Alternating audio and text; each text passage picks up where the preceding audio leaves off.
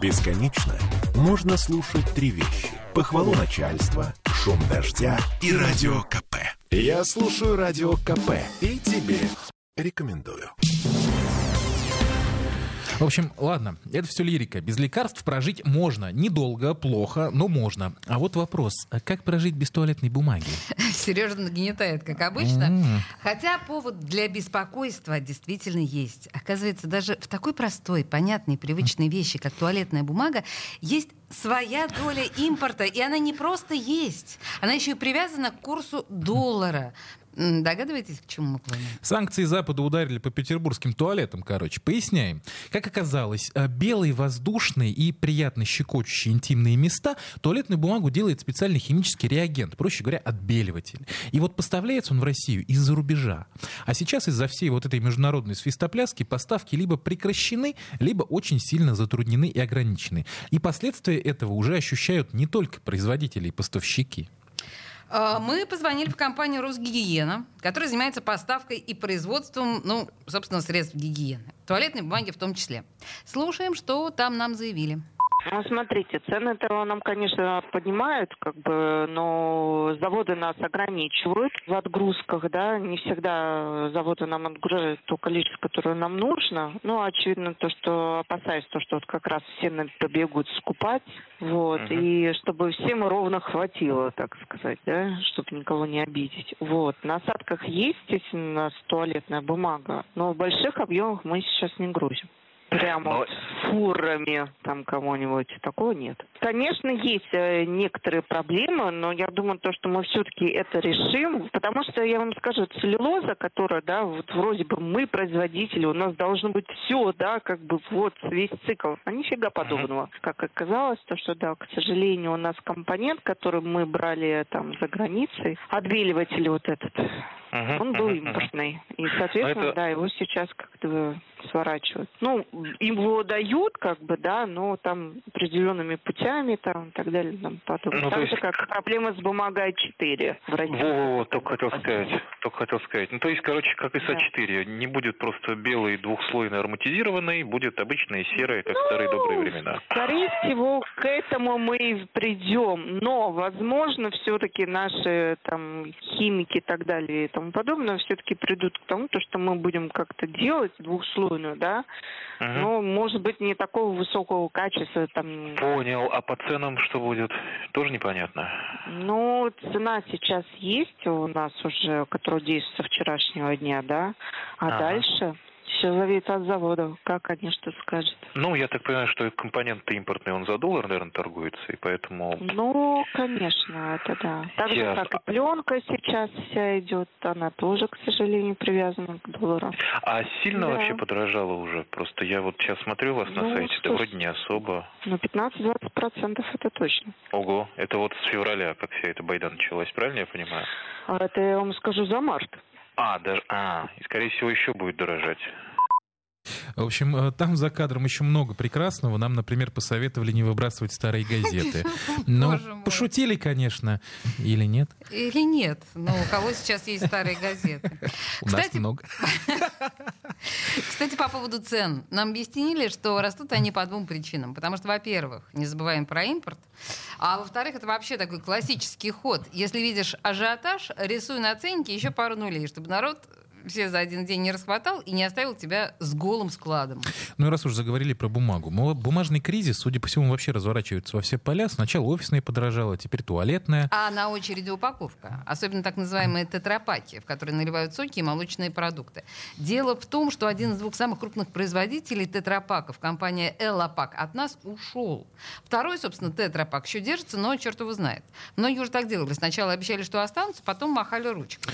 Да, но если даже если все останется как есть, проблемы все равно начнутся, потому что оборудование, на котором изготавливают упаковку, импортное. Э, Вот. У нас э, еще есть что сказать по этой теме, но мы сделаем небольшую паузу. А, да? давай на самом деле Да, просто да, да, малень- да, да. маленькую кусочек песни Ленинград. Отвлечься немножко. Жили мы не очень сильно тужась. Прошлое прошло и извиняй. То, что раньше мы считали ужас, был не ужас, а вообще Все в сравнении, конечно, познается. Не на что сегодня опираться. Воевать послали юных поцев. Ой, простите, на спецоперацию. Кончилась эпоха. Темы дня. Попов изобрел радио, чтобы люди слушали комсомольскую правду. Я слушаю радио КП и тебе рекомендую.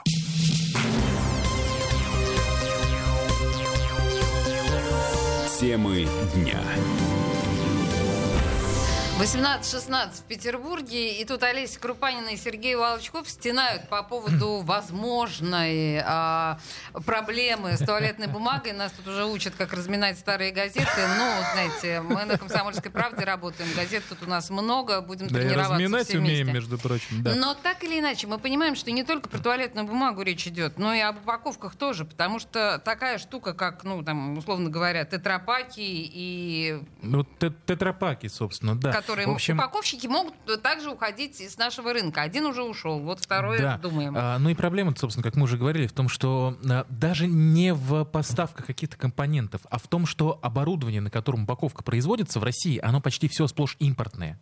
Вот что, например, нам рассказал по этому поводу генеральный директор Национальной конфедерации упаковщиков, да, такая есть, Александр Бойко. Послушаем коротенько. Главное здесь опасность даже не с точки зрения материалов, которые, в общем-то, идут на производство этой упаковки, а с точки зрения зависимости от запчастей, зависимости от расходных материалов, то есть тут оборудование практически все импортное. Поэтому здесь такая опасность существует. Мгм. А тетрапак это наше производство, правильно я понимаю? Они производят, да, они здесь в России производят. То есть это не филиал, это чисто наша компания. Нет, они принадлежат Тетрапаку. Российская компания, в смысле, они работают на нашей территории, работают наши люди, вот, поставляют, соответственно, нашим предприятиям, но собственность это э, зарубежная. Конечно, надо искать э, замену, конечно, надо пытаться наладить какие-то каналы все возможные, которые только на сегодня возможны, очевидно, это можно сделать. Вот, но не все можно заменить, и, в общем-то, не на том уровне, на котором это производилось до сих пор, потому что, в принципе, наша индустрия упаковочная базировалась на достаточно современном оборудовании закупали м, технику очень качественную. То есть у нас некоторые предприятия по своему оснащению превосходили многие зарубежные предприятия и делали упаковку действительно конкурентоспособную. Но вот такая опасность существует. Практически мы не имеем в производстве упаковки м, своей техники. Ситуация достаточно напряженная, ну и очень быстро ее решить, наверное, будет очень трудно, но делать надо, потому что иначе наш рынок останется без упаковки. Это практически может все цепочки поставок товаров поставить под угрозу. По словам генерального директора Национальной конфедерации упаковщиков Александра Бойко, если ситуация не разрешится в ближайшее время, это может привести к глобальным сбоям в цепочек в цепочках поставок. Потому что если тебе не во что налить то же самое молоко, как ты привезешь его в магазин?